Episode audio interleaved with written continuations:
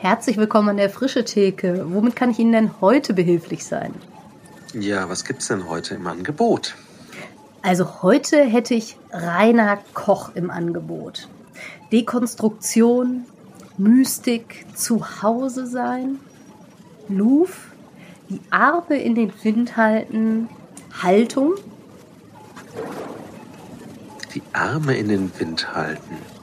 Das hört sich gut an. Das hört sich auch ziemlich frisch an. Ich nehme mal ah, ein bisschen mehr heute, vielleicht mal so eine Stunde zehn.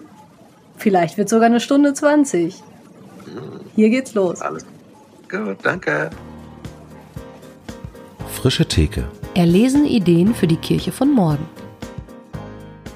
Herzlich willkommen zu einer neuen Folge an der Frische Theke. Rolf Krüger. Hi. Und ich, Katharina Haubold vom FreshX-Netzwerk, reden heute mit Rainer Koch. Rainer, schön, dass du bei uns bist. Hi, schön, dass ich hier sein kann. Wir sind digital zusammen und das passt ja auch ganz gut, weil wir später noch auf Digitales, auch Analoges zu sprechen kommen. Aber bevor wir da landen, fangen wir vielleicht mal bei dir als Person an. Ähm, erzähl doch mal ein bisschen von dir, was machst du, was beschäftigt dich und ähm, vielleicht kannst du so ein bisschen auch was zum Haus kirchlicher Dienst in Hannover sagen, denn das ist ja ein Themenbereich zumindest beruflicherseits. Mhm. Ja, ich bin wohne in der Nähe von Hannover und bin ähm, verheiratet, äh, habe vier Kinder und einen Pflegesohn aus Eritrea. Wir leben jetzt hier schon eine ganze Zeit, 15 Jahre, glaube ich, im Großraum Hannover und 15 Jahre bin ich auch im Haus kirchlicher Dienste. Klingt jetzt erstmal sehr technisch kirchlich. Ähm, das waren äh, zehn Jahre war ich dort im Landesjugendveramt und da zuständig für den niedersächsischen EC-Verband. Das war eine ganz spannende Zeit als leitender Jugendreferent diesen. Als leidender? Bitte? Als leidender Jugendreferent? Ja, das manchmal auch, aber eigentlich habe ich, äh, würde ich sagen, ich habe da so ein Charisma, was ich auch ganz gerne ausfülle und lebe, also auch Menschen zu anzuleiten, Menschen zu begleiten, Potenziale zu entdecken.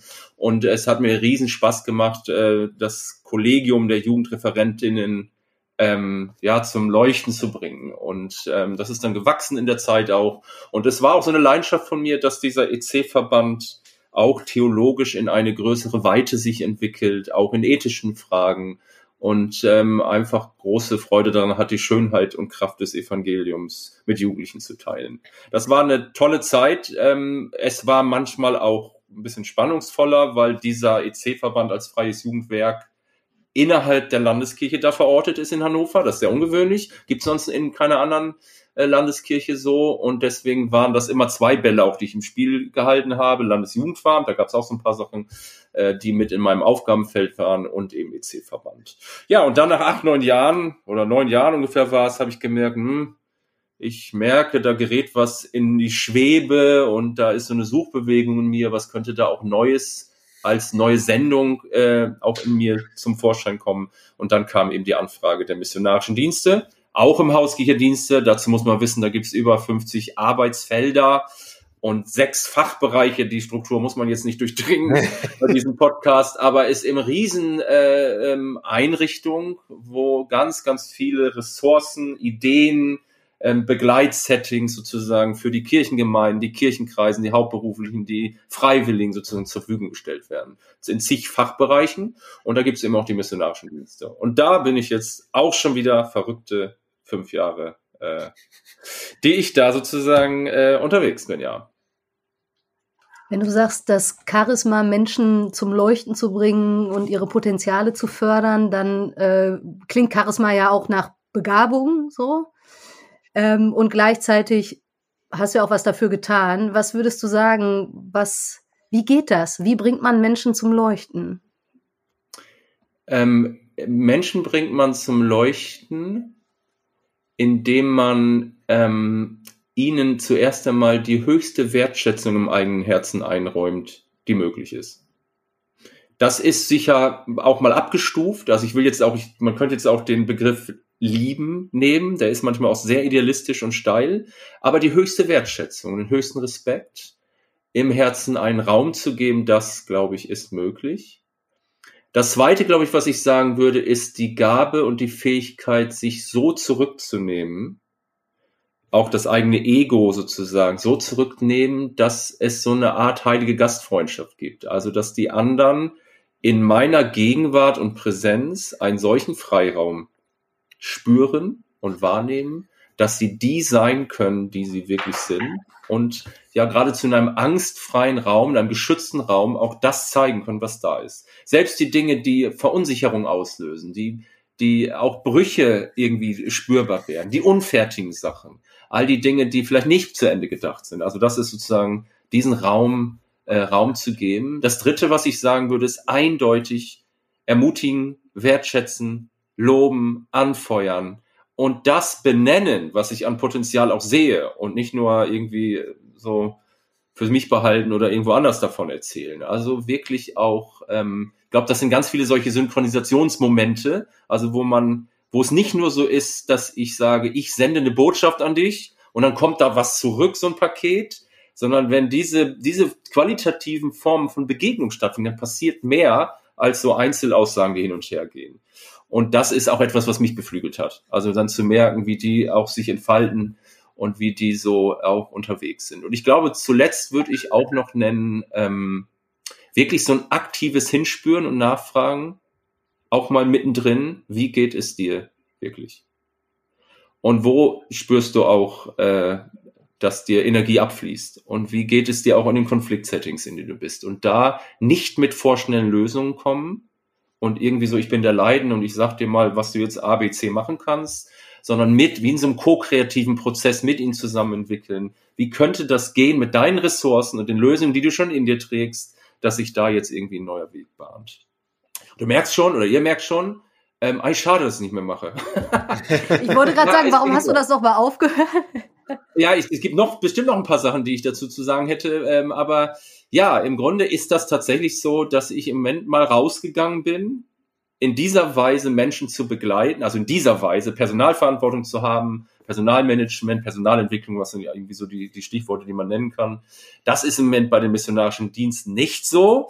Da habe ich gesagt, so jetzt kommt mal so eine Phase, äh, wo ich etwas vertiefen kann, wo ich experimentieren kann, wo ich auch einen Freiraum habe, mal mich auf was zu fokussieren. Als leitender Referent war ich immer auch Generalist gefühlt immer irgendwie 30 Bälle im Spiel haben, mhm. 1000 Sachen, zig Unvorhergesehenes und irgendwie so, dass äh, jetzt auch mal gut tut, mal zu sagen, so, jetzt habe ich den ganzen Kram nicht mehr. Ich kann mich auf eine Leidenschaft, ein bisschen vereinfacht gesagt, konzentrieren. Aber ab und zu wird mir das gespiegelt, dass man sagt, Mensch, Junge, willst du das ewig machen? oh, das darf natürlich mein Chef hören hier, das äh, wäre nicht so gut. Aber ähm, ja, kann ja sein, dass es noch woanders wiederkommt, wobei ich sagen würde, diese dieses Charisma, was einem ja, das ist so meine Definition, je neu geschenkt wird für den Moment.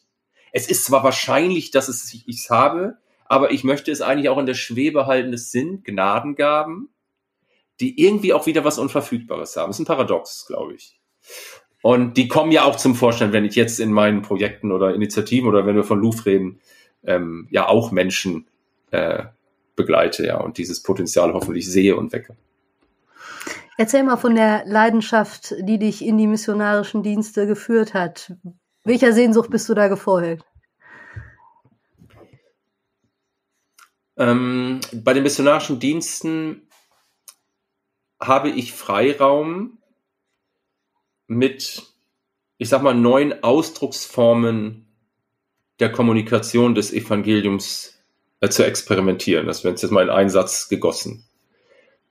Ähm, ich hatte zwar am Anfang, als ich da ankam, sicher auch das Arbeitsfeld Kurse zum Glauben, das war irgendwie auch klar umrissen, aber eben auch solche Dinge wie ähm, probier neue Sachen aus.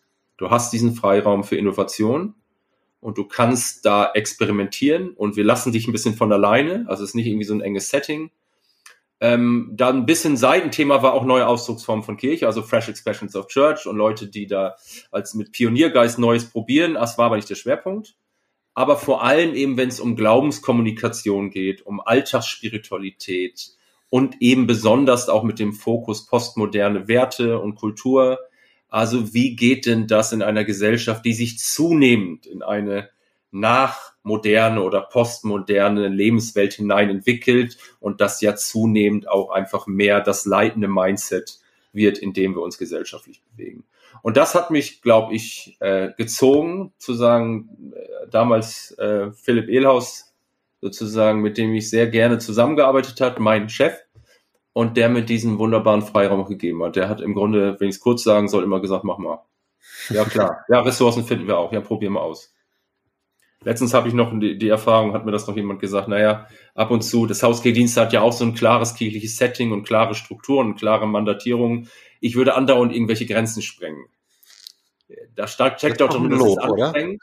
Ich, genau, meine Reaktion war dann, ist das ein schönes Problem? Ja, weiß ich auch nicht so genau. ähm, alles so eine, eine Mischung. Also ich beiß auch ab und zu auf Granit, klar, in den realen kirchlichen Strukturen was dann plötzlich auch nicht geht oder wen man hätte fragen müssen.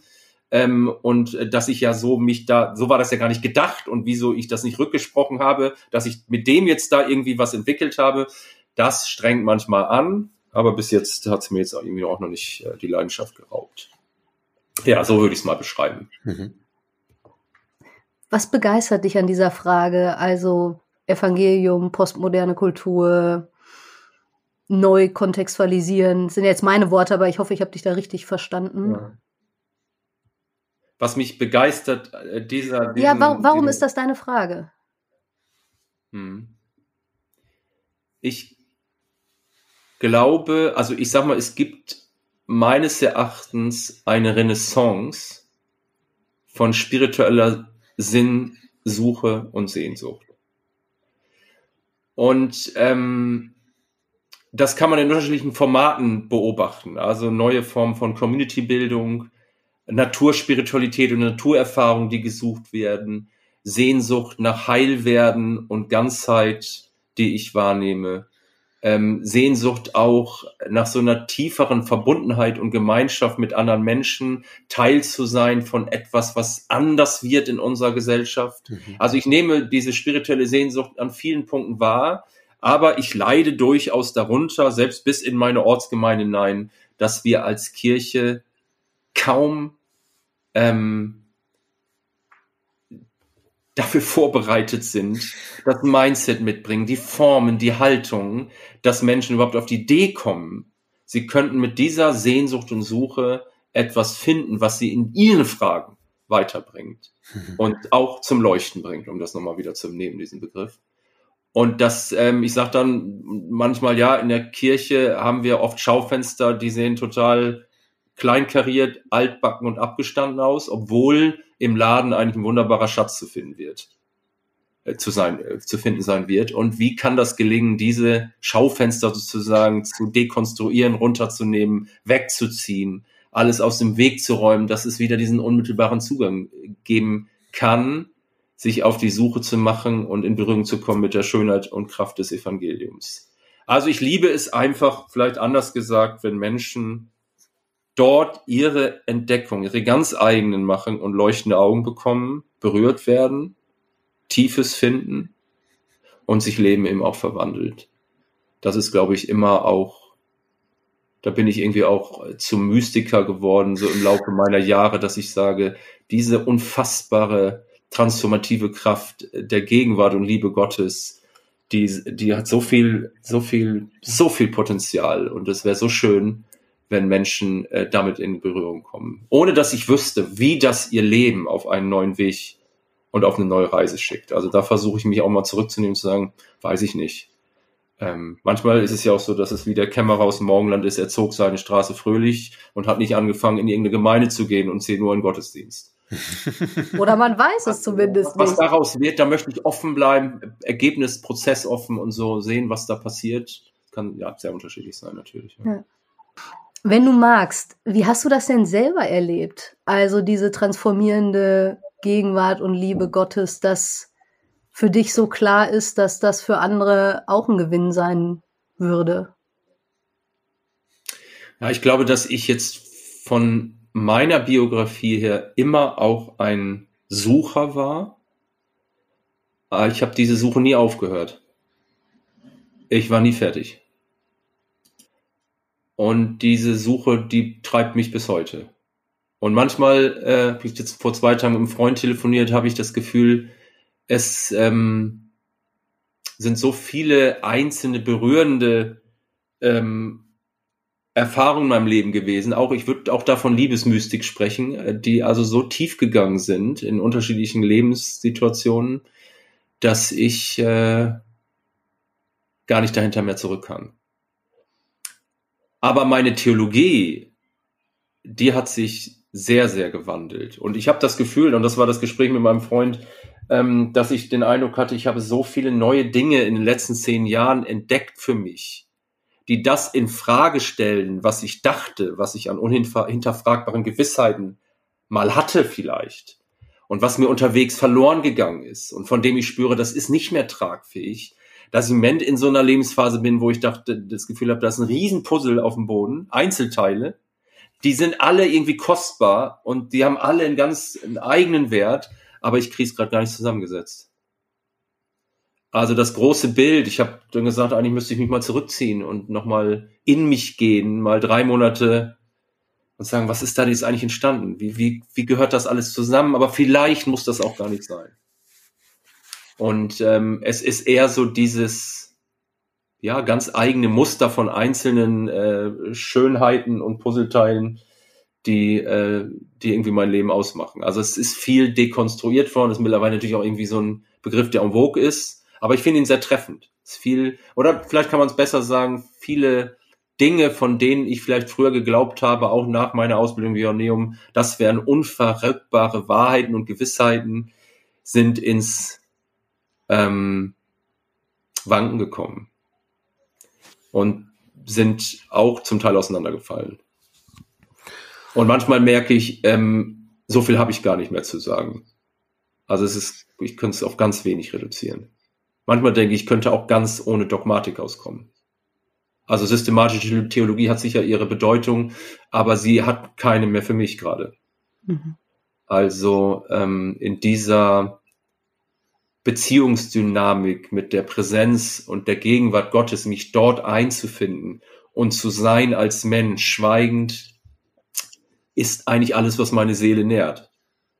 Und äh, aus daraus heraus in einer, sag ich auch, in einer, einer Ethik der Freiheit, meine ganz individuellen, situationsbezogenen, kontextbezogenen Entscheidungen zu treffen, meinem Gewissen vor mir selbst und vor Gott, ähm, ist im Moment mein Weg. Ich maße mir nicht mehr an, jemand anders zu sagen, so musst du leben und das darfst du nicht machen und so sollte es, aber das ist alles Moral für mich mittlerweile.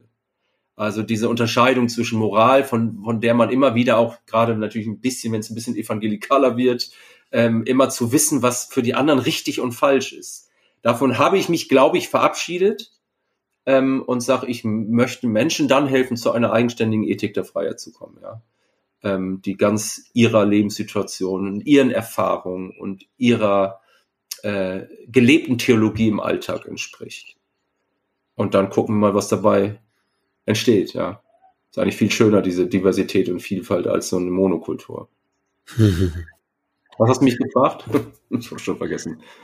Nee, du hast die Frage, glaube ich, gut beantwortet. Mir, ich wollte dich gerade fragen, ähm, wie sich das anfühlt. Du hast es im letzten, im letzten Halbsatz quasi noch äh, schön gesagt oder so. Kannst du das noch mit Adjektiven belegen? Wie, also vielleicht auch im, im Gegensatz zu dem, wie du gestartet bist ähm, nach deiner Ausbildung oder in deinem bewussten dich auseinandersetzen mit Theologie. Das habe ich noch nicht verstanden. Wie, wie, welche Frage? Also worauf beziehst du deine Frage? Oder was, was interessiert dich? Auf das, was du, wie du jetzt denkst und lebst, das Dekonstruierte sozusagen. Ähm, wie fühlt sich das an für dich? Also wie, mit welchen Adjektiven würdest, würdest du das belegen? Mhm. Man könnte ja alles von äh, unsicher äh, bis äh, irgendwie fröhlich oder was auch immer. Mhm. Gute Frage. Ich finde Schönheit tatsächlich einen passenden Begriff, weil das auch was mit ähm, Ganzheitlichkeit, mit Ästhetik zu tun hat, mit ähm, ja im Blick auf die Augen des Glaubens etwas, ja, die Schönheit Gottes zu betrachten. Also jetzt rund um Mystik ist es ja auch etwas, wo ich sage, nicht mit den Augen sehe ich, aber ich betrachte diese Gottes Wirklichkeit mit dem Herzen, mit den Ohren des Herzens und mit den Augen des Glaubens, mit den geistlichen Sinnen. Also Schönheit, Tiefe, die weiter reicht als die Tiefe, die ich in meinem Körper ausmachen kann. Also von meiner Körpergespür habe ich einen Eindruck, da gibt es noch eine Tiefe, die, mhm. die darüber hinaus reicht, über das, was sozusagen mein Körper umreißt als reale Wirklichkeit, die man sehen kann, also die irgendwie so ein bisschen ins Unendliche hineingeht. Ich würde sagen, es ist eine, eine Stille, eine intentionale Stille, also eine ganz bei mir und bei Gott sein. Ähm, natürlich kommen dann ganz schnell auch wieder Gedankenmuster und es geht ganz viel sozusagen drüber und drunter, aber es ist irgendwie so, als wenn es was unter der Wasseroberfläche gibt. Also das Meer, was oben unruhig ist und das ist wie so, als wenn du untertauchst hm. merkst, das ist da oben alles, aber hier unten ist irgendwie eine ganz andere Leichtigkeit. Vielleicht auch ein Stichwort Leichtigkeit mhm. und Stille.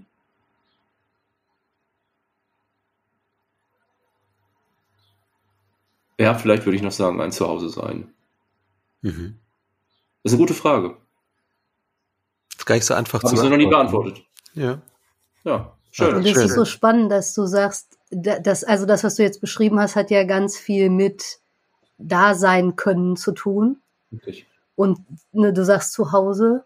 Mhm. Und gleichzeitig sprichst du von den dekonstruierten Einzelteilen, die irgendwie so da liegen. Und wenn ich das richtig verstanden habe, immer mal wieder einzeln vielleicht so aufleuchten und ihren Wert darin haben, dass sie da sind, aber sie müssen nicht in ein rational erklärbares mhm. Muster einsortiert werden können. So würde ich das vielleicht irgendwie verstehen, was du okay. vorhin beschrieben hast. Und es ist ja spannend, dass beides zusammengeht, dass du suchender sein kannst und nicht zu Hause fühlst, dass du die Einzelteile hast und das, wer bin ich, dass ich jetzt irgendwelche allgemeinen Vorschriften im Kopf habe oder irgendwie so hat es zu sein, Sätze sage und gleichzeitig für dich in einer sehr großen Klarheit sprechen kannst. So. Richtig, genau. Ähm, ja. Und ich musste vorhin, als du das sagtest, dass du selber suchender geblieben bist, daran denken, dass, also das eine Sache ist, die mich tatsächlich auch sehr be beschäftigt, weil ich den Eindruck habe, Menschen brauchen viel stärker zurzeit andere, die mit ihnen eine Suche gestalten, als dass äh, die Suchenden Antworten suchen sondern die Frage ist eher, ja. welche Wege kann ich eigentlich gehen und wie kann ich meine eigenen Erfahrungen machen und die deuten. Und als du das vorhin sagtest mit, vielleicht muss ich mich mal zurückziehen, um das irgendwie mal zusammenzusetzen, dachte ich, also I don't know, aber vielleicht ist das ja auch genau die Stärke, dass du selber sagst, ich suche mit. Mhm. Also keine ja, Ahnung, aber ich bin, da bin ich sehr hängen geblieben und gerade auch, also Stichwort jetzt Louvre und die Sachen, die du konkret entwickelt hast in den Jahren, die du jetzt auf der Stelle bist, die du äh, zurzeit inne hast, scheint das ja irgendwie ein Thema auch gewesen zu sein, dass du selber nicht aus der Position heraus äh, Antworten zu haben für Suchende irgendwas gestaltet hast. Sondern mit anderen gemeinsam etwas gestaltet hast. Zumindest nehme ich die Sachen so wahr, die du irgendwie gemacht hast. Mhm. mhm. Ja, stimme ich dir absolut zu. Auch noch da würde ich vielleicht sagen, es ist beides. Ähm, es ist dies Paradox. Ich bin Suchender und trotzdem würde ich sagen, ich bin angekommen.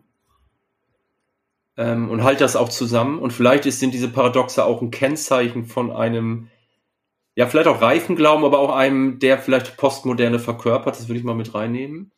Gleichzeitig denke ich, naja, natürlich, das, das passt auch zu den Mystikern, das unaussprechliche Aussprechen.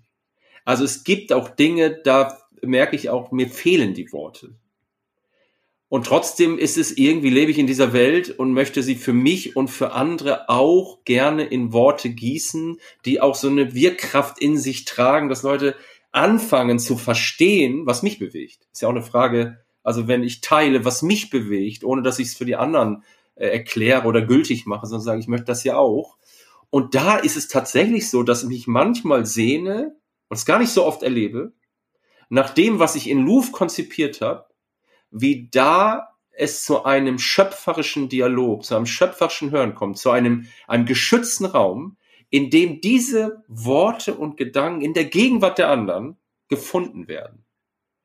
So unvollkommen die dann auch sein mögen. Also vielleicht gar nicht eben sich selber, und da bin ich wieder bei dir, Katharina, sondern eben in dieser besonderen Art und Weise mit anderen das zu teilen, was uns in dem tiefsten bewegt. Es gibt, ähm, ich habe ein interessantes Buch gelesen, Thinking Environment, ähm, und da finde ich das so geil. Da hat sie so ein schönes Beispiel genannt, was mir so immer wieder nachgeht. Da sagt sie, wir sind so wahnsinnig darauf aus, andere zu unterbrechen in ihrem Denkfluss. Also die haben noch kaum den letzten Satz zugesprochen, dann hat man schon manchmal, ja, dann würde ich ganz gerne einhaken und würde gerne was dazu sagen und das ergänzen, warum auch immer. Vielleicht meine ich, den Gesatz besser zu Ende zu bringen oder einen klügeren Gedanken oder ich kann es einfach nicht abwarten. Und dann sagt die so schön, es ist so wunderbar, wenn du mal nicht unterbrochen wirst und dich Menschen umgeben, die mit dieser Achtsamkeit und dieser Offenheit, diesem Hören mit dem Herzen in deiner Gegenwart sind. Und dann sagt sie, das ist Glück. Glückseligkeit ist, wenn du weißt, dass du nicht unterbrochen werden wirst.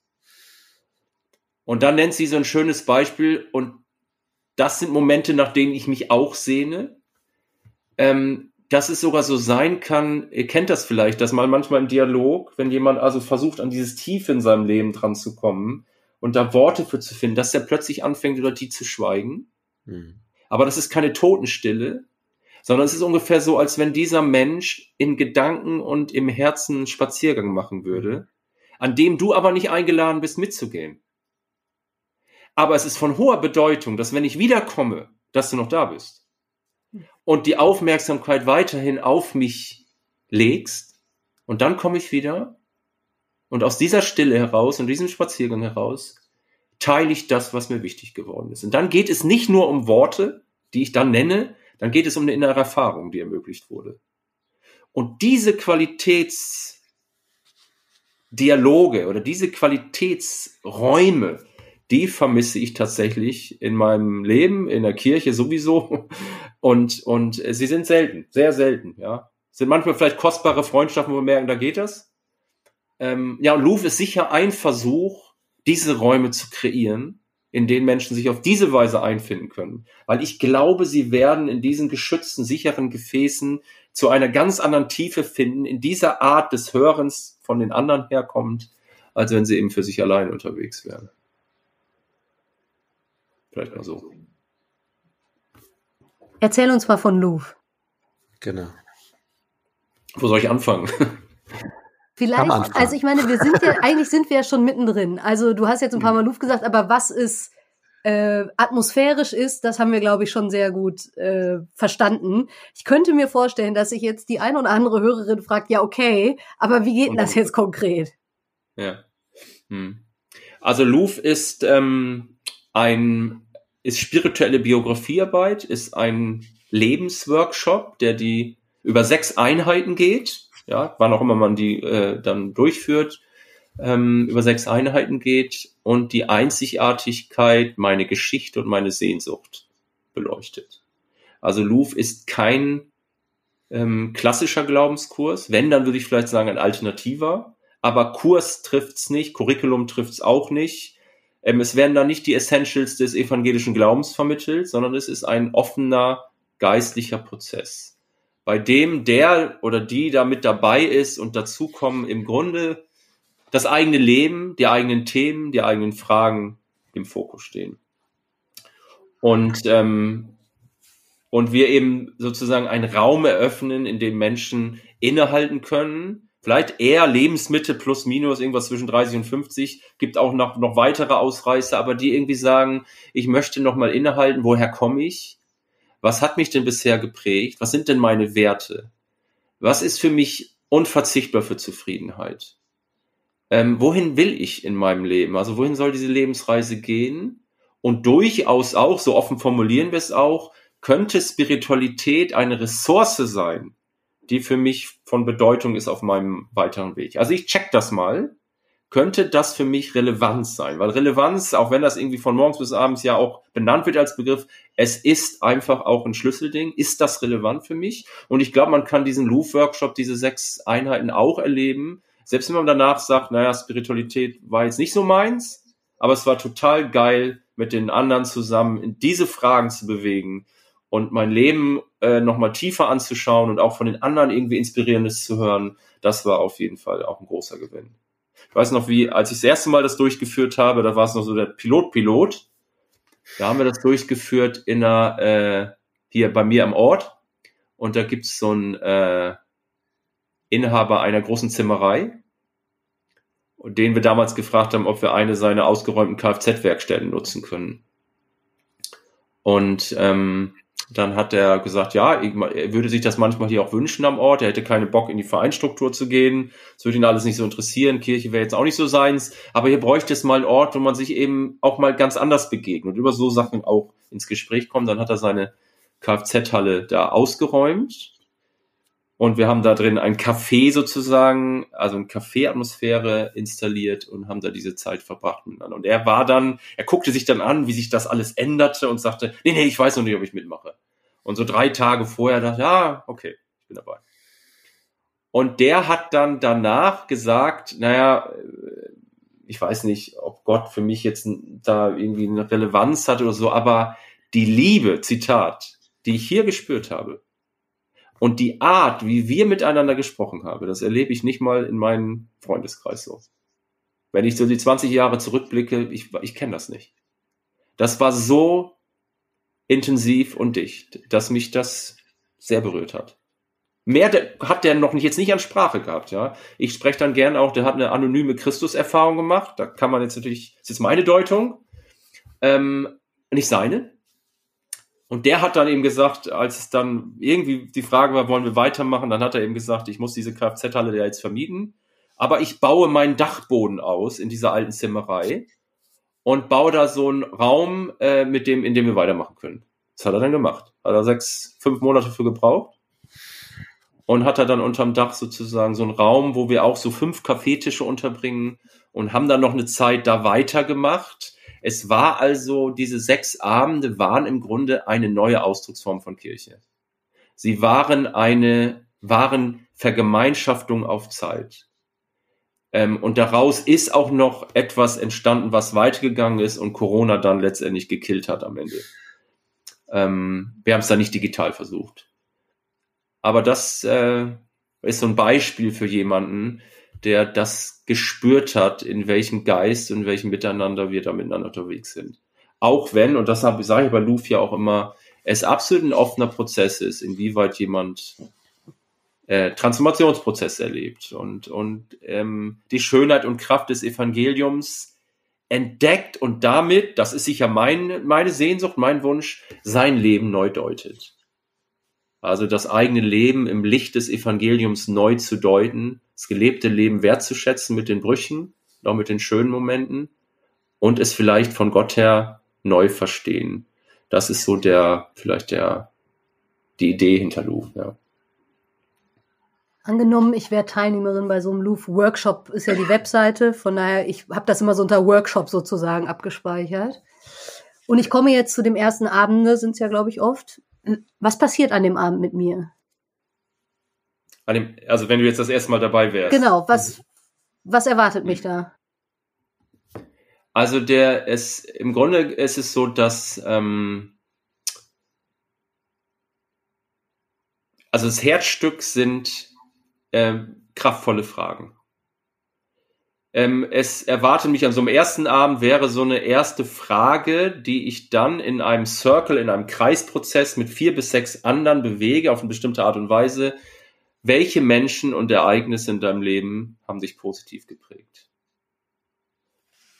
Und dann hast du eine Reflexionszeit, dieser Frage nachzugehen und die in so einer Louvre-Map sozusagen oder auch im Journal, äh, das ist letztendlich egal jetzt, ähm, dem so nachzugehen und da ja nochmal so Sprache für zu finden. Und dann äh, teilst du das in diesem Circle mit den anderen und es ist dann so, dass jeder, jede circa drei bis vier Minuten Zeit hat, das zu teilen. Und es ist so simpel wie genial, finde ich, dass wir sagen, wir wollen, da haben wir Haltungen, die wir miteinander formuliert haben, wir hören achtsam zu und urteilen nicht. Oder ich sag's mal anders, halte die Stimme des Urteilens zurück und such den Ort des Staunens. So könnte ich es mit einem Satz drüber schreiben. Halte die Stimme des Urteils zurück und suche den Ort des Staunens. Das heißt, wenn jemand diese drei, vier Minuten hat, es ist so, wie ich es gerade gesagt habe, ähm, dann ist das seine oder ihre Zeit. Und die anderen haben nur eine Aufgabe, achtsam mit dem Herzen zu hören und das wertzuschätzen. Es wird nicht kommentiert, Es wird nicht diskutiert, es wird nicht in Frage gestellt, es wird nicht genommen, um so einen Zerstreuungseffekt zu haben. Oh ja, ich habe das und das erlebt. Nein, das wirkt für sich. Danach ist ein Moment innehalten und erzählt die nächste Person ihre Geschichte oder ihre Erfahrung. Also es geht in so einen Hörprozess hinein, kann man auch schön mit Theorie begründen, das wäre jetzt nochmal ein extra Thema, aber so, es geht in die Tiefe hinein, wenn es glückt, in diesem Presensing-Moment von so einer ja, fast so ein bisschen, wo, wo das für mich, ich beschreibe das dann mit Gnade, wo ich merke, boah, das ist so eine dichte Atmosphäre, so einander nah zu sein und zu, äh, zu hören, ähm, dass da was Schöpferisches Neues geschehen kann. Ähm, also das ist so, diese, diese Circle-Gruppe, die bleibt auch zusammen über die sechs Abende, also es wird immer dichter. Und es ist so, finden manche auch ein bisschen kritisch, habe ich jetzt beim letzten Mal, wo ich es durchgeführt habe, digital, kam das auch nochmal. Es ist am ersten Abend auch schon die zweite Frage dann, welche, ich verkürze das jetzt ein bisschen, ne? Ähm, welche Menschen und Ereignisse in deinem Leben haben dich schmerzhaft geprägt? Also, wo hast du richtig was vermisst? Und was hat dir auch gefehlt? Oder was hat auch wehgetan? Das ist schon ein bisschen hardcore für manche. Auf der anderen Seite spüren sie von Anfang an durch diese Haltung, die wir miteinander besprechen, ähm, alle nehmen am schöpferischen Prozess teil. Ich gebe, was ich habe und sage, was ich brauche. Wir richten uns immer wieder neu aus auf uns selbst, auf unser Miteinander, auch auf Gott. Und wir hören achtsam zu und es bleibt vertraulich. Wir suchen diesen Ort des Staunens. In diesem Schutzraum ereignet sich das, das und in diesem Setting, dass Leute nochmal anders teilen, als wäre man in so einem Setting, wo man doch spürt, es wird bewertet, es wird korrigiert. Ähm, ich weiß hier nicht so viel theologisch. Jeder, der dahin kommt, hat genauso wie alle anderen eine Lebensinterpretationskompetenz. Und jeder trägt einen, ich nenne das mal so einen elementaren Lebensglauben in sich, so ein Urvertrauen, den Widrigkeiten des Lebens ins Gesicht zu lachen oder manchmal auch davor zu verstummen und das sozusagen zu würdigen miteinander. Und dann sage ich eben immer auch, da sitzen ja auch Christinnen mit in dem Circle, wenn ihr eure Geschichte teilt. Nein, ihr habt keine Sendung. Ihr habt nicht einen Auftrag. Bitte keine subversive Predigt innerhalb und unterhalb und irgendwie zwischen den Zeilen eurer Geschichte. Für euch ist es auch, ihr nehmt euch ganz zurück und teilt das, was euch wichtig ist. Ohne es für irgendwas zu instrumentalisieren sondern wirklich, ja, daran zu kommen. Diese Reflexionsphasen, die stille Momente sind wichtig, um an diese, an dieses dran zu kommen, sag ich mal, ja, ähm, auch innezuhalten und, und so ein Gespür dafür zu kriegen, was will denn jetzt gesagt werden? Auch das merkt ihr, kennt ihr wahrscheinlich auch aus anderen Gruppengesprächen. Du weißt, oh, gleich bin ich dran. Ich lege mir in meinem Kopf schon mal zurecht, was ich gleich sagen werde. Oh, das, was der gesagt hat, war viel besser. Also gelingt es, gelingt natürlich nicht immer, aber wir versuchen es, sprich aus dem Augenblick heraus. Was will jetzt gesagt werden? Lass dich überraschen, was jetzt kommt, wenn du vom Herzen her sprichst und die anderen vom Herzen her hören. Das ist, ich weiß, dass es High Level ist, was ich jetzt sage, aber wir bewegen uns mit diesem Setting und mit dem, wie wir das aufbauen, eben öffnen wir so einen Raum. Wir experimentieren auch manchmal, das finde ich auch schön, ich weiß nicht, ob ihr das kennt, den Wisdom Circle, das kommt aus der Visionsarbeit, Visionssucherarbeit, ähm, Naturspiritualität, wo dann jemand, wenn er möchte oder sie möchte, auch sagen kann, ich sage jetzt, was ich ähm, zu dieser Frage denke und was, was da ist. Und dann suche ich mir jemanden in der Gruppe aus, der mich spiegelt. Und die Person sagt dann, ich habe die Geschichte einer Frau gehört. Und gibt mit eigenen Worten wieder, was sie gehört hat. Ohne zu werten, ohne zu kommentieren, sondern einfach nur wiedergeben. Das hat so viel Power. Also das sind, glaube ich, ja, das sind, glaube ich, ganz tiefe Dialogformen. Ich denke dann immer, selbst wenn noch da jemand, also das vibriert, finde ich, vom Heiligen Geist, auch wenn jemand nicht dieses religiöse Deutungsmuster hat. Auch nicht immer. Da wird es auch mal Circle geben, wo ich denke, naja, gut, das ist schwieriger, ja, und irgendwie äh, läuft das nicht so rund und so, klar, logisch. Ähm, ja, also du fragst mich ja so nach dem ersten Abend, ich könnte es natürlich noch weiter ausführen, aber das sind die zwei Herzstücke. Kraftvolle Fragen, so ein geschützter Raum mit einem achtsamen Hören und dann nochmal so eine kraftvolle Frage und dann wird das natürlich noch ein bisschen umgeben mit so einem spirituellen Impuls, der da noch eingespielt wird und so einer Zweier-Dialog-Session, wenn wir es digital machen, wo man nochmal anknüpft an die letzte Woche. Und es gehören auch immer so Achtsamkeitsübungen dazu, also Meditationsformen, weil auch das scheint mir von Bedeutung zu sein. Ähm, werd erstmal gegenwärtig. Komm es mal an. Ja, wie geht denn das? Ja, vielleicht tut's gut, Atem und Körper wahrzunehmen, weil das sind immer noch die einfachsten Möglichkeiten, präsent zu werden und mal aus dem Kopf zu kommen und hier bei dir selber und im Raum anzukommen. Also diese Achtsamkeitsübungen gehören dann auch dazu. Ja. Das war jetzt ein bisschen viel Monolog, ne? das passt eigentlich nicht zu Luf. Aber es war super spannend. und du hast äh, mich zumindest sehr äh, da reingenommen. Ähm, nicht nur kopfmäßig, sondern auch so gefühlsmäßig und herzmäßig. Äh, ich habe sofort Lust bekommen, das äh, mal mitzumachen. Wie passiert denn sowas? Also äh, muss man sich da persönlich bei dir anmelden? Oder wie kann man bei sowas mitmachen? Oder es vielleicht selber durchführen? Mhm. Oder Teil davon werden? Mhm. Wir haben es so äh, im Moment konzipiert, dass wir einen Louvre-Einführungsworkshop machen. Die gibt es einmal im Monat per Zoom findet man auf der Seite louvre-workshop.de. Und in diesem Zoom-Workshop stellen wir nicht nur irgendwie das Konzept vor, sondern vor allem die Haltung und die Werte, um die es geht. Und wie man sich in, wenn man es selber durchführt, nicht so sehr als Moderator oder als Entertainer oder Referent versteht, sondern als spiritueller Prozessbegleiter, als Host, als Gastgeber, so eine heilige Gastgeberschaft und sicher auch als Impulsgeber.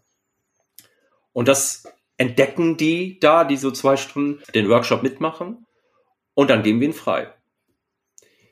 Und es ist so, dass jetzt, ich glaube, über 400 Leute an diesen Workshop-Geschichten teilgenommen haben. Und die waren aus Deutschland, Österreich, Schweiz. Es gab auch welche, das war toll, aus der Cape Church. Das ist so eine evangelisch-lutherische Kirche rund um Kapstadt mit deutschen Wurzeln. Da haben ein paar Leute mitgemacht oder die evangelische lutherische Kirche in Brasilien. Da gab es auch noch ein paar Deutschsprachige, die mitgemacht haben, die das gerne dann jetzt in ihre Sprachen und ihre Kontexte, da muss man fast sagen, inkulturieren, nicht nur übersetzen. Mhm.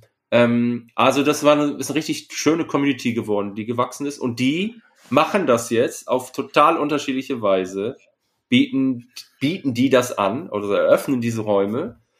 Und das heißt, man kann sich nicht bei mir anmelden, sondern man kann natürlich gucken, gibt es irgendwo ein digitales Format, zum Beispiel die Siemens-Herberge, das fand ich sehr schön, die kennt ihr ja sicher. Äh, die sagen, wir machen das jetzt auch mal, wir probieren das aus, die machen das jetzt gerade mhm. digital, machen da ihre Erfahrungen mit. Also es sind auch ein paar Fresh Expressions of Church dabei, die das machen. Oder etablierte Gemeinden oder einzelne Teams. Also manche, also in Stade haben sie es gemacht, gleich von Anfang an eine katholische ähm, Pastoralreferentin und evangelische Pastorin, die das zusammen gemacht haben. Also Louvre ist ökumenisch oder wenn ich noch weitergehe, postkonfessionell. Und es sind einfach Menschen, die an ihrem Ort, entweder im Lokalen, das live machen oder eben auch, auch lokal digital gibt's auch, oder eben auch digital darüber hinaus. Und das entsteht jetzt so langsam an verschiedensten Orten, äh, digital, analog, jetzt Deutschland vor allem. Und äh, da muss man jetzt eigentlich mal sich hinsetzen. Wir haben jetzt so ein, so ein Treffen im Mai, das erste Mal, wo wir die zusammenholen wollen, die das eben machen.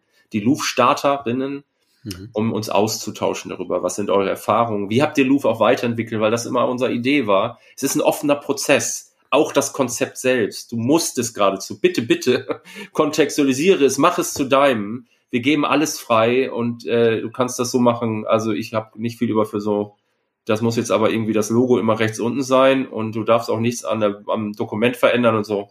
Machen wir nicht. Einzige, was wir machen, ist, gib den Link zu den ganzen Materialien, nicht einfach nur weiter, das wollen wir nicht, sondern die sollen einmal so einen Workshop erleben, ähm, um diese Haltung zu verinnerlichen. Weil wir, du weißt, oder ihr wisst ja auch, wie das läuft, man hat so sein eigenes Mindset, man ist immer so ja. auf der Suche nach einem tollen Baukastensystem, aber das ist auch eine geile Idee, die bastel ich mir dann auch und baue ich irgendwo ein und mache das so, wie ich das immer mache und dann würde ich sagen, vermute ich mal, dass viele es da nicht wirklich verstanden haben. Weil die Haltung, das ist auch natürlich auch so ein Begriff, der ständig genannt wird, aber hier mehr als in vielen anderen Bereichen, sage ich, wer die Haltung nicht verinnerlicht hat. Auch die Postmoderne, auch bis ins Theologisieren hinein. Nicht nur das Äußere, die Ästhetik, die Sprache, ach, das sieht alles so postmodern aus. Ja, aber es geht noch tiefer. Es hat auch was mit deinem Wahrheitsverständnis zu tun, ja? Und mit deiner Freiheit, selbst zu theologisieren und andere theologisieren zu lassen. Und zu achten, dass sie eine andere gelebte Theologie entwickeln, als du das tun würdest. Kannst du das wirklich achten? Hältst du das aus? Dass nicht alle so denken wie du. Und dass es nicht das eine reine Evangelium gibt. Wenn du das nicht so siehst, sondern am Ende doch sagst, ich habe aber eine klare Vorstellung, was die am Ende eigentlich glauben sollen, dann such dir ein anderes Konzept.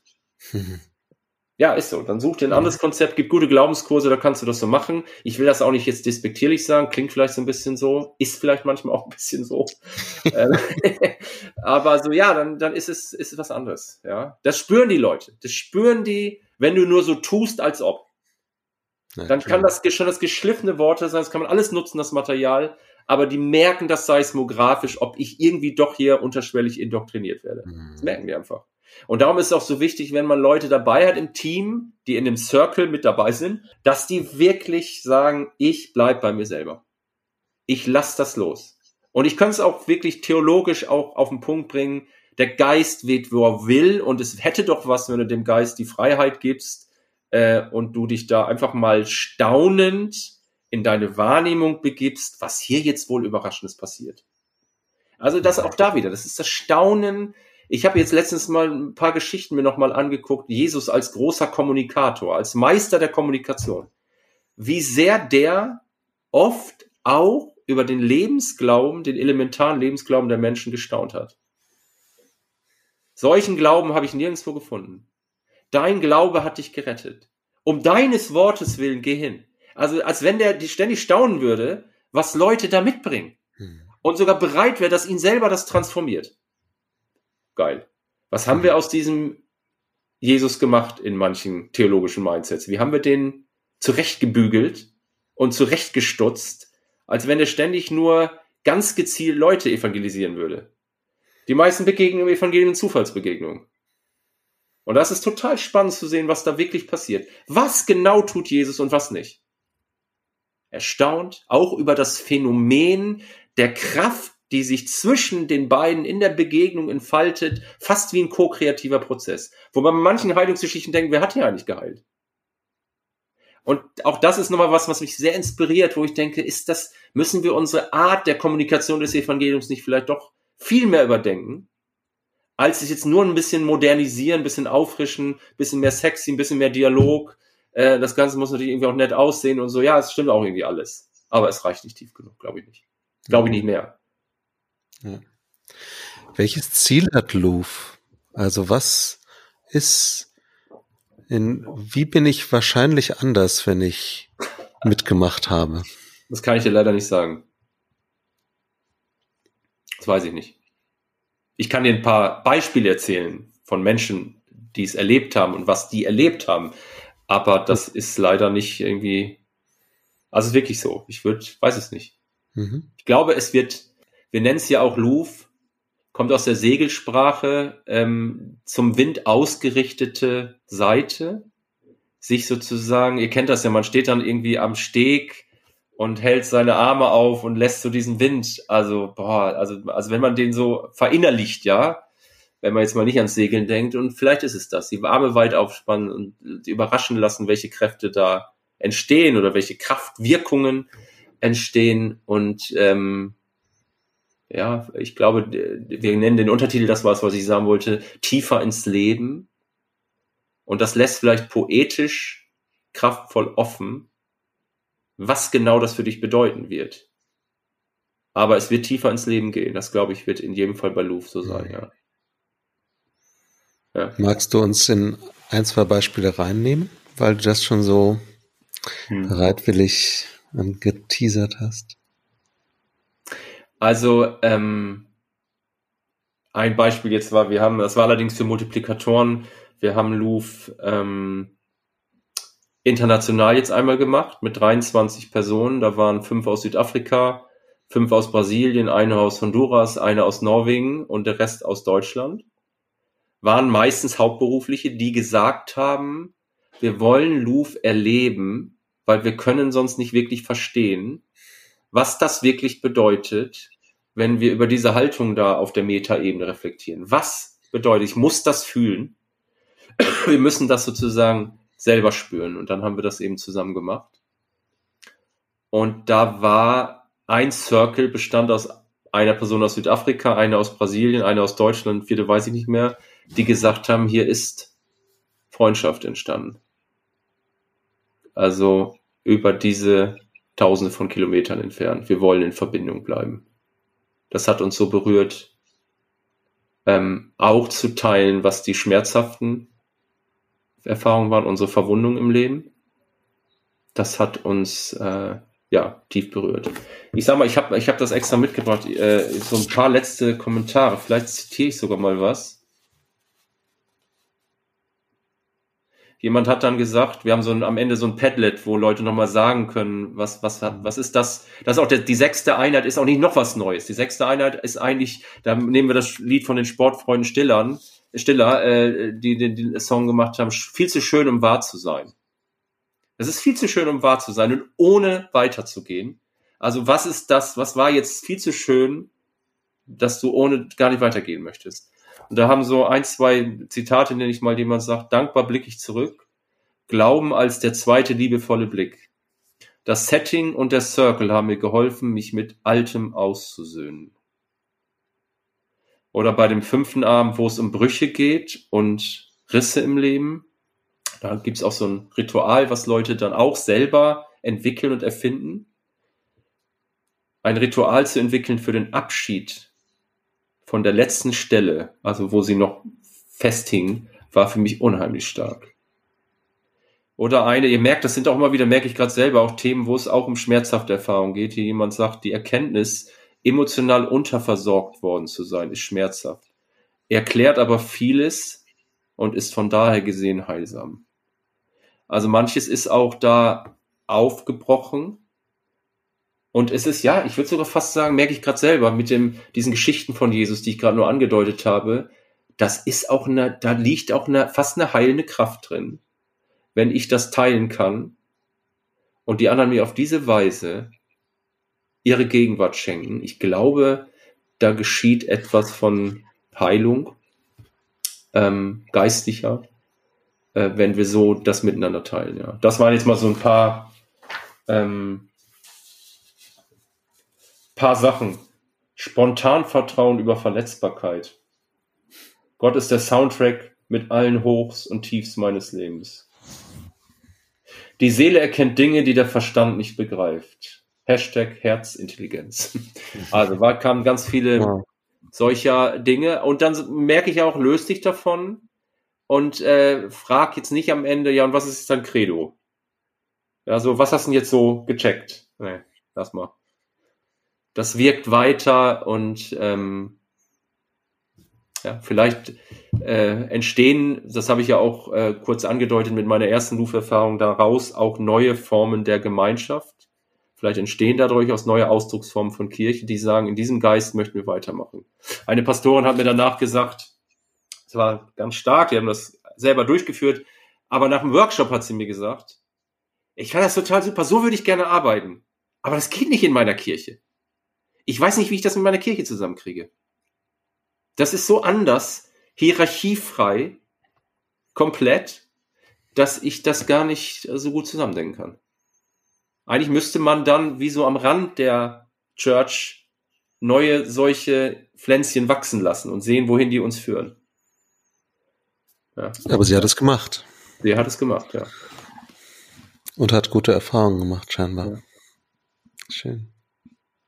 Ich habe mir tatsächlich die ganze Zeit vorgestellt, ich bin jetzt sechs Abende da, ich schreibe in dieses Padlet am letzten Abend und so ein bisschen wie du das skizziert hast bei euch in der Autowerkstatt, sage ich, davon hätte ich jetzt gerne mehr. Ich habe das wirklich erlebt als gute Nachricht in meinem Leben. Diese, das sind ja fast auch schon, wenn du das so skizzierst, wirklich, ich sag mal, Auszeiten, an denen ich Luft holen und auftanken kann, mich ganz tief auseinandersetze und vermutlich dann auch mit manchem, was mich beschäftigt, aber so wie du das beschreibst, ja sehr gestärkt in meinem Alltag bin.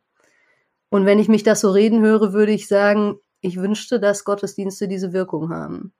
Und vielleicht haben sie die für manche auch, das will ich nicht beurteilen, aber ich weiß, dass sie das für mich häufig nicht haben.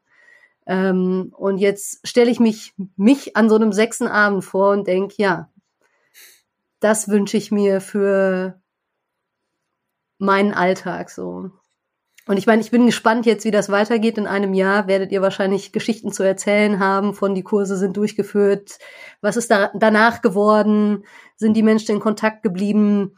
Ähm, gibt es, also manchmal hilft das ja, so wie ihr jetzt diesen Workshop entwickelt habt, gibt es weitere Formen, die daran anknüpfen können?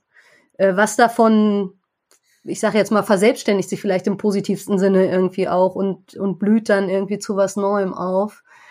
Aber da sehe ich so ein unfassbares Potenzial drin, wenn wir anfangen, das, was du mit, mit Haltung und mit Werten beschreibst, ja, durchzubuchstabieren. Und sobald es Menschen gibt, die das erlebt haben als ähm, empowernde Erfahrung und als Unterstützung im Dasein so, müsste es ja eigentlich leichter werden zu überlegen, okay, und was bedeutet das jetzt an anderen Stellen für Vergemeinschaftungsformen und so weiter. Hm. Und indem ich das so sage, also ich weiß nicht, ich, äh, ach, ich grinse die ganze Zeit und habe ganz viel Begeisterung und so und gleichzeitig kenne ich ja nun auch die Struktur, in der wir so unterwegs sind und äh, das sowieso schon viel zu volle Alltagsgeschäft der meisten Hauptamtlichen vor Ort, die jetzt vielleicht, also ich weiß nicht, wie es euch geht, ihr könnt ja vielleicht mal schreiben, die ihr jetzt so zuhört, ob das irgendwie realistisch ist, was es dafür bräuchte, wie Freiräume entstehen, ob man, ja, was es dafür braucht, dass das vielleicht irgendwie wachsen kann. Denn für Wachstum braucht es ja Freiraum, das geht ja gar nicht anders.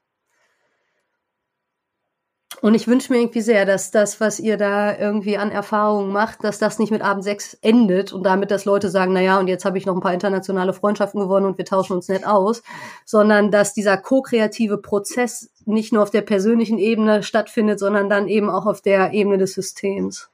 Mhm. Also ich versuche mal zu teilen, was, was das in mir auslöst. Ähm, ich glaube, es äh, wäre, also wenn fünfter, sechster Abend das entsteht, da entsteht eine große Lust und auch vielleicht Sehnsucht, in dieser Form doch irgendwie weiterzumachen, dann gibt es so eine große Falle. Denn auch wenn Louvre so ein offener Prozess ist und äh, ja sehr die, die spirituelle Prozessbegriffung sich sehr zurücknimmt, nicht der Vorturner sein will, äh, sozusagen, und die anderen konsumieren, ist es doch irgendwie ein bisschen mit drin. Also selbst wenn man danach sagt, so wie machen wir jetzt weiter, dann denken viele dann ganz schnell, was müssen wir jetzt für die Leute anbieten? Welche Formen? Gerne in diesem Setting, ja, das wollen die ja auch, aber so wir, wir machen das jetzt für die. Uns fehlt eigentlich ein Training, so ein Mini-Training. Ähm, und zwar für alle, die da mit dabei waren. Wie können wir weitermachen? Wie finden wir unseren eigenen Weg, mit diesen Haltungen weiterzumachen?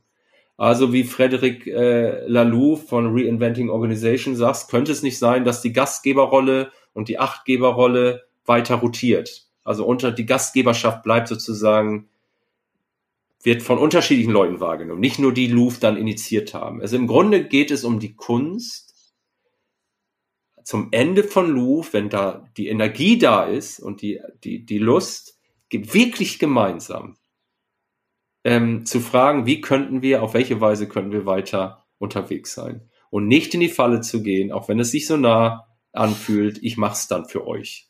Ich organisiere es mhm. dann für euch. Ja. Ich übernehme dann die Initiative.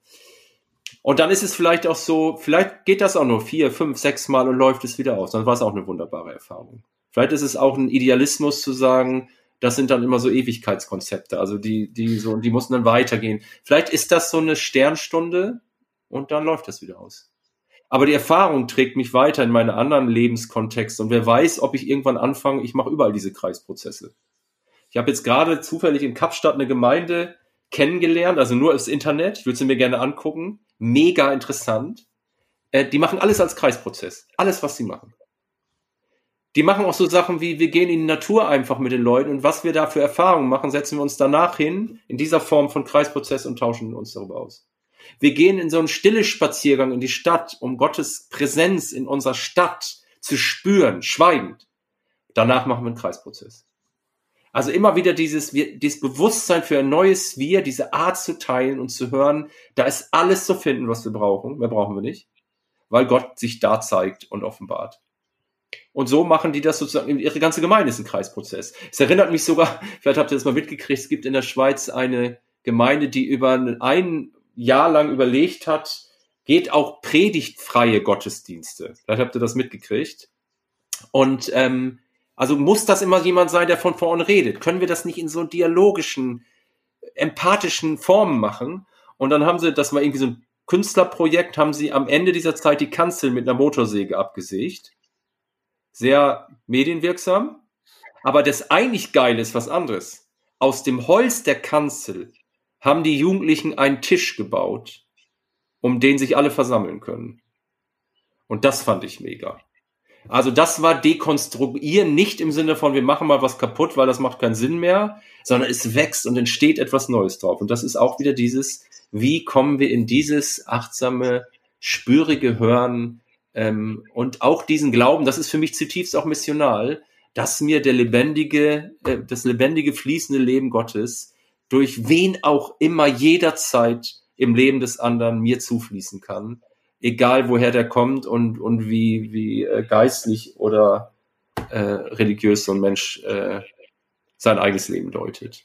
Also dieses Gottes Gegenwart sprudelt über in dieser Welt und ich werde achtsam und ich glaube, das geschieht vor allem in dieser Art, mit Wertschätzung und im hörenden Herzen Menschen zu begegnen. Ja, aber es genau, es ist keine keine letzte Antwort. Ich glaube, die, das müssen wir noch ein bisschen vielleicht als Training auch machen, auch für die Prozessbegleitenden. Wie könnten solche Übergänge gelingen und Begleitsettings, ohne in die Falle zu gehen? Ich mach's für euch. Und naja, ihr wisst das ja. Und am Ende, irgendjemand hat das jetzt letztens gesagt bei einer Tagung, es müsste auch die Erprobungsräume des Weglassens geben. Also muss einfach mal was weglassen, ja klar, damit solche Räume entstehen. Aber das weiß ich auch, lässt sich leichter sagen, als dass es dann umsetzbar wäre.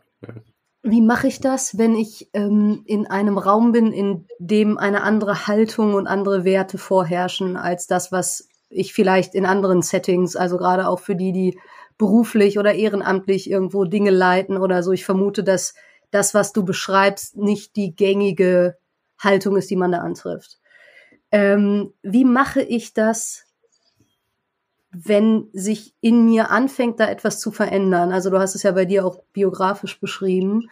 Und ich gleichzeitig aber noch in Strukturen bin, die so ganz anders geprägt sind. Also ich kann ja nicht von heute auf morgen kündigen und sagen, ja gut, ich habe mir jetzt was Neues überlegt, das hindert mich jetzt ein bisschen. Oder ich habe den Eindruck, also ich stelle mir das so ein bisschen, wenn ich so in mich reinspüre, vor, da zieht immer wieder was. Und ich kenne das ja von mir selber, wie schnell die eingeübten Mindsets oder das eingeübte so, sofort wieder da ist und ich anfange Sachen zu sagen und denke, Moment mal, irgendwie dachte ich, ich wäre schon weiter, aber jetzt in der Art von dem, wenn ich so ein bisschen ne, auf mich drauf gucke und merke, was tue ich, was denke ich, wie habe ich gesprochen, was ist beim anderen angekommen, es spiegelt sich auf einmal doch das wieder.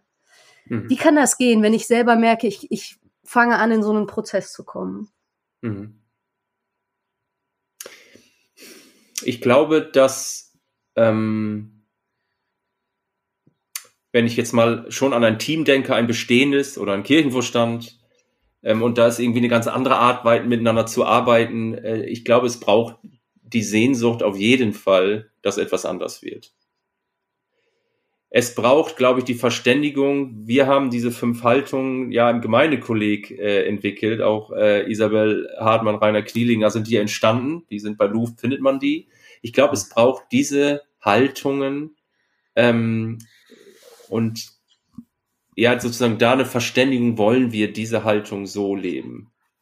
Und dann, glaube ich, braucht es, also wenn das, nehmen wir mal, das ist gewollt, ja, wir wollen das anders machen, dann braucht es, glaube ich, ganz klare Praktiken, die mir und unserem Miteinander eine Struktur geben, in der ich einüben kann, wie es anders geht. Also ich habe am Kirchenverstand, haben wir gearbeitet, gesagt, ihr könnt eure Tops ja alle so abarbeiten, aber wenn ihr ein Thema habt, wo ihr im komplexen Gelände seid, wo ihr nicht wisst, wie die Antwort ist, wo ihr keine Ahnung habt, wie das zu tun wäre, dann verlasst die Tischordnung und setzt euch in den Kreis. Denn die, die Sitzordnung ändern heißt die Welt zu verändern. Die sitzen da alle hinter ihren Tischen und vorne, auf vorne ist der Pastor sozusagen, die müssen wir auf die Tischordnung machen. Die Raumsymbolik, die sagt oft alles. Die muss durchbrochen werden. Und wenn sie in einem Kreis sitzen, offen, offenes Visier, alle sehen alle, hierarchiefrei, dann muss man richtig einüben, in diesen Kreis zu treten, als wäre das ein heiliger Ort wäre. Und auch mit einem Redegegenstand mache ich dann zum Beispiel Entschleunigung einüben. Ich kann erst reden, wenn ich den genommen habe. Dann setze ich mich wieder hin. Dann sage ich den Leuten, nein, du sollst nur nicht reden, während du läufst. Setz dich doch mal hin und dann hast du den Redestab. Dann hast du die, die, die, die, das Mandat sozusagen zu teilen. Die anderen sind bei dir, weil sie haben ihn nicht. Dann merke ich, wie die Leute sagen, so, wer will jetzt und geben den so weiter nach rechts oder links. Nein, nein, nein. Also muss es richtig üben. Leg ihn, also das geht ja nicht darum, so jetzt, wir machen das mal einfach so, weil das jetzt mal so gemacht wird, sondern dieses bewusste Entschleunigen, hinlegen und dann eben dieses, wenn ich den Redegegenstand habe, dann zu spüren, sage ich auch, einen Moment innehalten und hinspüren, was will jetzt gesagt werden. Aber dann merkt ihr schon, das sind jetzt ein paar Beispiele, das muss man richtig trainieren hm. und einüben. Und dafür braucht es, glaube ich, Praktiken, ähm, die einem helfen, sozusagen das zu tun. Wir haben auch mal über so einen Achtgeber nachgedacht. Das war jetzt nicht nur die geile Idee, also dass im, im, ähm, vorher jemand bestimmt wird als achtgebende Person, die eben das Mandat hat, äh, zu sagen, entweder eine Klangschale oder eine Zimbel oder vielleicht die Hand heben so ein Moment der intentionalen Stille. Stille. Einmal wieder resetten, ähm, Körper, Seele, Geist synchronisieren, ankommen. Wenn sie merkt, es wird hektisch, man fällt sich wieder ins Wort, es ist überhaupt nicht mehr das Wesentliche, was gerade besprochen wird, wir hören überhaupt nicht mehr, dann zu sagen, äh, hier. Aber das ist nicht so leicht. Die haben, ich hab, die haben das dann eingeübt, dieser Kirchenverstand. Aber das zu tun, da fühlt sich erstmal schlecht. Weil du hast irgendjemand natürlich gerade das Wort abgeschnitten und der denkt, oh, ich war's. Herr war ich's. ähm, so, also, aber das, das ist so eine Suchbewegung. Da bin ich noch nicht mit fertig, aber es gibt, glaube ich, Praktiken, die dazu helfen. Und dann muss ich sagen, äh, Katharina, ich glaube, manche, äh, bei manchen wird es nicht gehen. Da musst du was Neues aufmachen.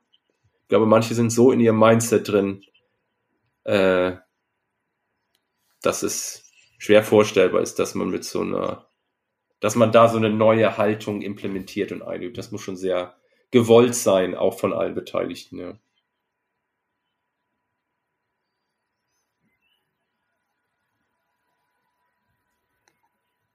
Rolf, was möchtest du sagen? Du siehst so entspannt aus. Ich wollte sagen, ich wollte sagen, vielen Dank für deine Zeit. ich wollte sagen, und, und in, in, diesem letzten Moment war es eben keine Stille. Ja, stimmt. Genau. Danke. Sehr gerne. Du hast uns ganz toll mit reingenommen. Und ich habe immer noch Lust, das mal mitzumachen. das will schon was heißen. Mach, mal so einen Einführungsworkshop mit und dann hörst du mal an. Ja. Und vielleicht, äh, ich muss überlegen, Soest oder Söst? Wie heißt es noch Soest, ne? Also jedes Grundschulkind in Soest wird dir jetzt sagen, das ist ein Dehnungs-E, wie wir das in Westfalen so haben, wie auch in Coesfeld zum Beispiel. Hm. es heißt Soest. Und ich war ja in, in Soest nicht in der Grundschule, deshalb habe ich mir das später antrainiert. Das Wort Dehnungs-E kannte ich auch nicht, bevor ich nach Soest ah, gezogen bin. Ah, okay, Dehnungs-E, Soest, alles klar. Anders als zum Beispiel in Mörs am Niederrhein, wo ja, ja das E dann als Ö und Umlaut gesprochen wird. Okay. Ja, ich dachte gerade, du hast ja mal manchmal erzählt, auch von deiner äh, Gemeinde da, du bist dann ja auch da engagiert bist. Vielleicht ist ja auch Louvre da mal ein spannendes äh, Projekt. Was würdet ihr denn sagen? Darf ich nochmal zurückfragen? Ich habe manchmal überlegt, ja, Louvre als so ein ähm, offenes ähm, Konzept, wie könnte das denn in der im Netzwerk Fresh Expressions of Church vielleicht auch Raum gewinnen? Ich glaube, es ist auch eine Möglichkeit, Glaube zu erkunden auf der Journey. Vielleicht auch was zu beginnen, wenn man es nicht auch gleich instrumentalisiert und sagt, ah, da haben wir ein Konzept, das machen wir jetzt. Also da würde ich sagen, das Kontextualisieren ist große Überschrift drüber. Aber habt ihr den Eindruck, was ihr so hört, ja Mensch, das wäre, wird sich schon lohnen, das noch stärker als Ressource auch nochmal anzugucken für die ganzen ähm, Prozesse, die in Deutschland auch im Blick auf FreshX laufen. Was ist da so euer ich sag mal so, wir haben dich ja nicht ohne Grund gefragt, ob du ah, Lust hast zu erzählen. ähm, äh, drei Antworten. also, vielleicht gibt's noch mehr, aber drei, die mir jetzt spontan kommen. Das eine ist, ich glaube, und deshalb begeistert mich Louvre und das, was ich bisher davon mitbekommen habe. Also ich habe ja den Starterabend mitgemacht, aber nicht äh, den kompletten Kurs.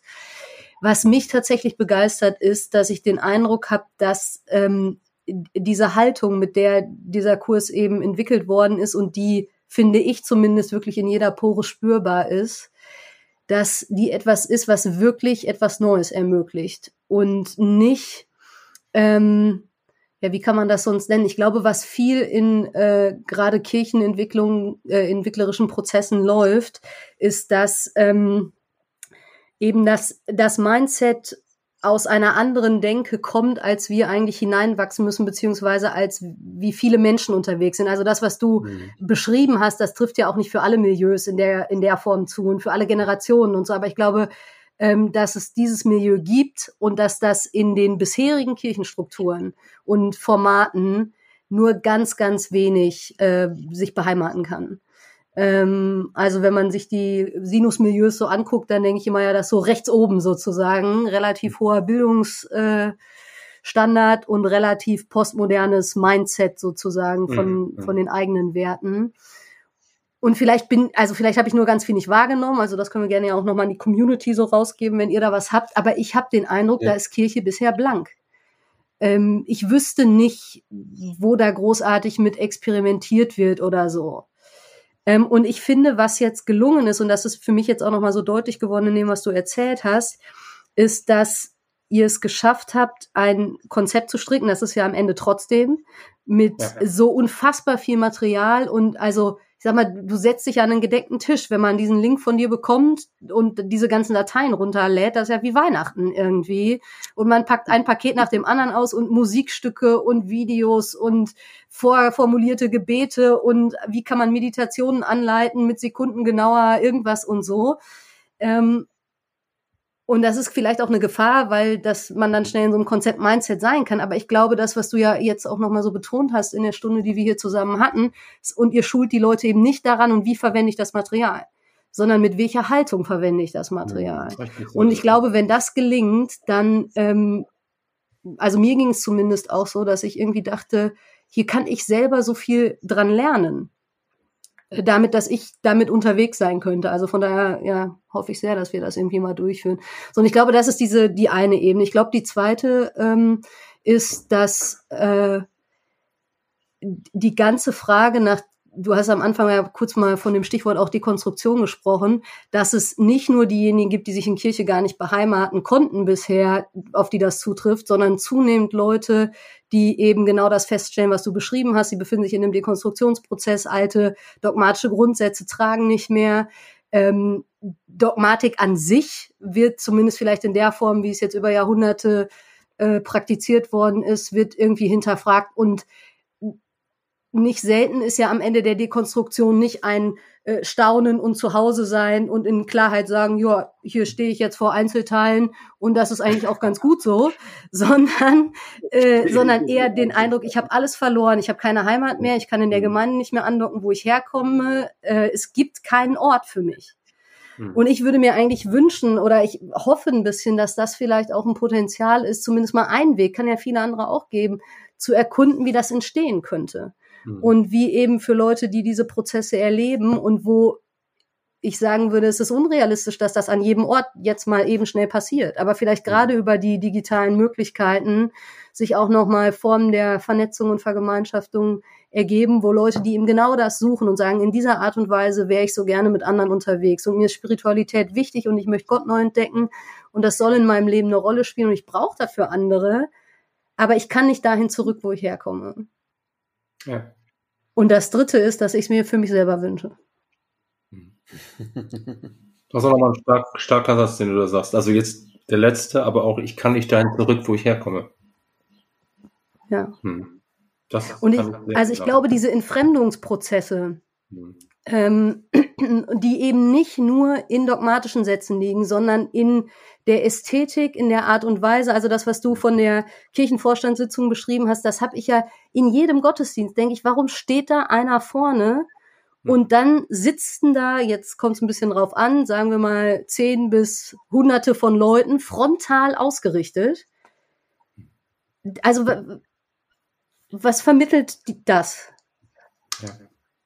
Und ich, ich glaube, dass das auch ein, einer der Gründe ist, warum eben äh, es zunehmend Menschen gibt, die irgendwie sagen, das ist so inkompatibel mit dem, was ich sonst erlebe oder was für mich gut ist. So. So, und immer in dem Wissen, es gibt auch ganz viele, für die ist das genau richtig, ich will das gar nicht abschaffen, aber ich glaube, wir mhm. müssen eben dahin kommen, dass das vielfältiger wird und dass es auch die anderen Formen gibt und dass die Kreisprozesse und was auch immer es noch alles gibt, wovon wir vielleicht auch gar nichts wissen, ähm, dass das genauso eine Existenzberechtigung haben kann und eben nicht am sechsten Abend von Louvre jemand sagt, ja, super, wenn ihr das gut fandet, dann könnt ihr jetzt auch sonntags in Gottesdienst kommen. Mhm. Ja. Aber das also bewegt mich nochmal, dass du, also neben den, sag ich mal, Sinnsuchern oder spirituell Offenen oder die so äh, fragen und suchen, auch, sag ich mal, im weiten Sinne aus unseren ähm, Menschen, die in Kirche oder Christsein sozialisiert worden, diese Erfahrung machen, dass sie nicht mehr zurück können. Es geht, ist nicht mehr kompatibel. Und wo, wo kann ich sein? Ja, weil ich sehne mich ja schon irgendwie nach einer Form ich nenne das mal von spiritueller Gemeinschaft oder von dieser Art auch zu teilen und das, das miteinander zu erleben, in welchen Formen das auch immer geschieht, das ist, glaube ich, schon eine ganz große offene Wunde, ja. Vielleicht wird die immer größer. Du sagst zu Hause.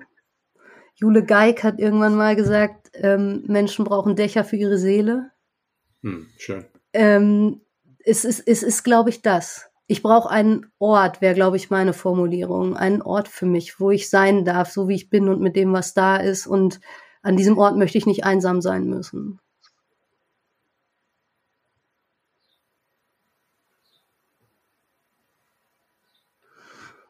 Ich habe vorhin tatsächlich auch ganz kurz überlegt, ob es für uns als FreshX Netzwerk spannend sein könnte, mal Louvre anzubieten ähm, und zu gucken, was da passiert, ob es Leute gibt, die über die Netzwerke da irgendwie andocken würden.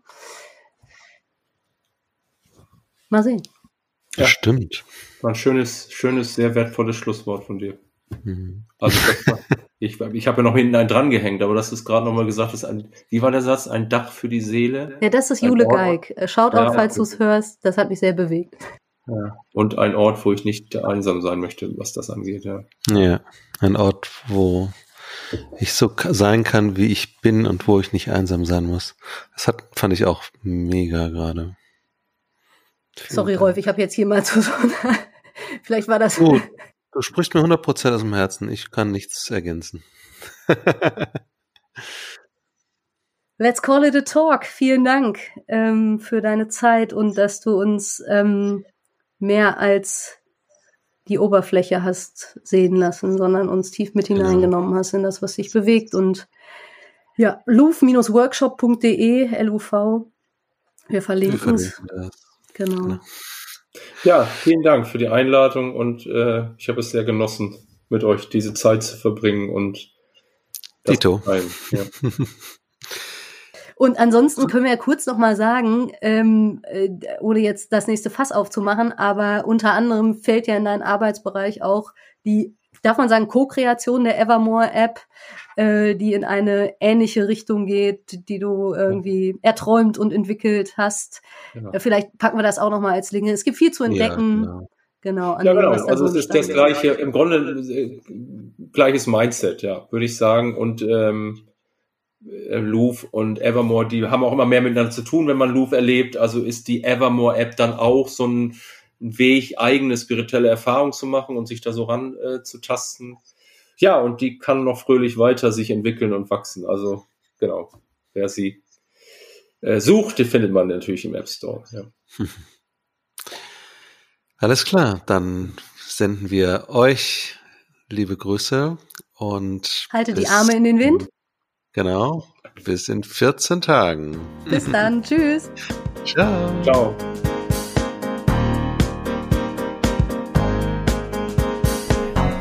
Frische Theke. Der Podcast von FreshX.